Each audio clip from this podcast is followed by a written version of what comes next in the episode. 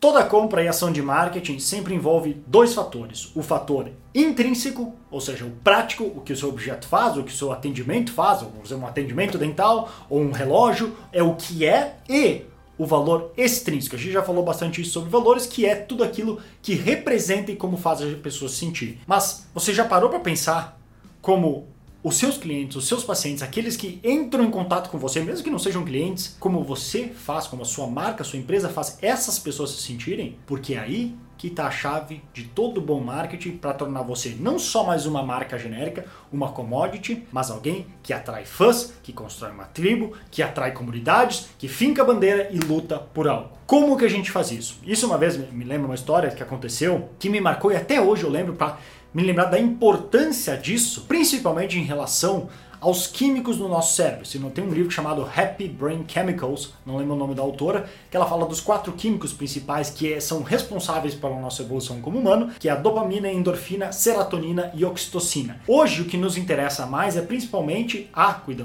cuidar o dedo, eu vou, vou trocar o dedo que eu disse qual que era. É esse aqui, é a serotonina que é o, que, o, o, químico do poder, que era útil na época do, de, assim, das cavernas e toda a nossa evolução, porque quanto mais o poder eu tivesse, mais a minha tribo me respeitava, maiores chances de sobrevivência. Então por isso que a gente tem esse químico no nosso cérebro que acontece de forma automática. Importante lembrar disso. E esse aconteceu uma vez que eu tenho, eu vendo cursos e treinamentos online, certo?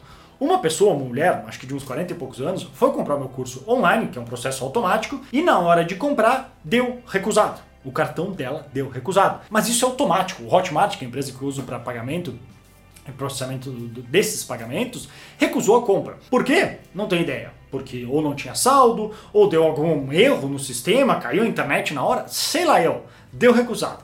Nessa hora, essa mulher, essa pessoa, escreveu um e-mail para o nosso suporte que eu acabei uh, vendo, extremamente decepcionada, extremamente frustrada. Porque ela escrevia assim, nas palavras delas, mais ou menos que eu lembro, porque vocês não têm ideia como vocês fizeram me sentir. Porque eu tenho um cartão Platinum, que nem é top de linha, mas enfim, beleza, tenho um cartão Platinum, porque eu tenho um cartão Platinum e foi recusado. Sabe como eu me senti? Me senti frustrada, como se eu fosse uma ninguém na vida. Eu, pô, cara, que loucura isso. Olha o quanto ela se ofendeu por uma compra recusada. Imagina só isso que é uma compra, tipo, ela, ela é anônima, a não ser que tinha gente olhando ela comprar dentro de casa. Mas imagina se fosse, por exemplo, num restaurante que ela vai pagar, se oferece para pagar e dá cartão recusado, ela tem que pedir para outras pessoas pagar. Aí eu até entendo mais, porque aí tem o julgamento social que vai contra esse químico que é a serotonina de poder. Ela, pô, a pessoa, nossa, meu Deus, o fulano não tem nem saldo no cartão para pagar a cerveja, que, que vergonha. Mas era uma compra online, ninguém viu, ninguém ficou sabendo. Mas ainda assim, tirando o fator social, ainda assim ela se sentiu ofendida. Disso eu já comecei a assumir muita coisa sobre essa pessoa. Se ela se sente ofendida tanto assim por ter uma compra cancelada, tem grandes chances desse cartão ser bem novo e que ela recentemente, talvez ela teve uma, uma, uma infância, um passado um pouco mais sofrido e recentemente conseguiu assim se estabelecer um pouco mais na vida e essa pessoa diferente de alguém que vê a vida inteira assim com, digamos, com mais condições, ela se ofende com qualquer coisa de como as pessoas vão pensar que ofende ela no status dela. Mas independente de onde ela veio, o que ela fez, é, é importante pensar e entender isso de como o que a gente faz para os nossos clientes, seja através do nosso trabalho, nosso produto, nosso serviço, nosso conteúdo, como a gente faz as pessoas se sentirem. Se a gente conseguir de alguma maneira empoderar essas pessoas para que elas agora tenham um motivo de orgulho do, ao comprar o que você oferece, ao tratar com você, ao se associar com você, então a gente aumenta as nossas chances do nosso marketing ser mais efetivo. Porque o que as pessoas mais querem não é só comprar um produto. Pare de pensar só num serviço um produto, eu entrego tal serviço. Pense tudo ao redor.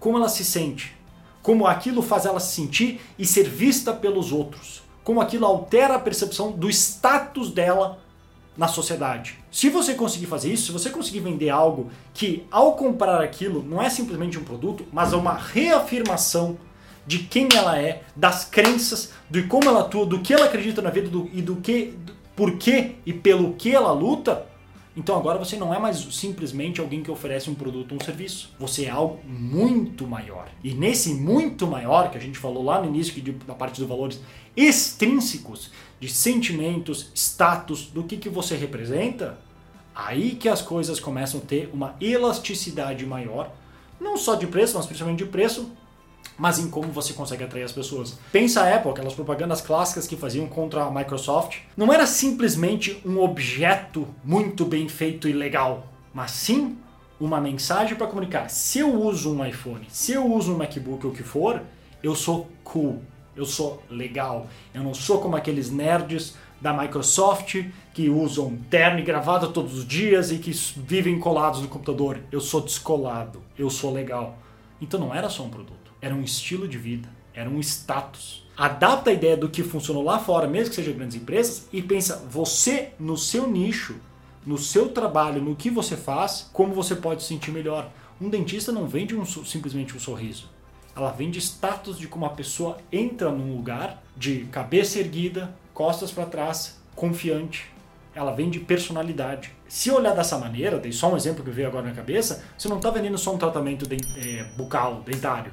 Você está vendendo um estilo de vida. Você está vendendo confiança. E não só útil, mas junto, status. Então pense sempre isso, que é essa maneira que a gente consegue incorporar a parte prática com a parte também emocional e extrínseca do que aquilo que a gente faz, o que aquilo representa na vida da pessoa. Então essa era a dica de hoje. Se você curtiu e quiser mais dicas, visite brunopiscinini.com ou clique no link que deve estar aqui abaixo, aqui em lugar, algum lugar perto deste vídeo, beleza? Vou ficando por aqui, grande abraço e até mais.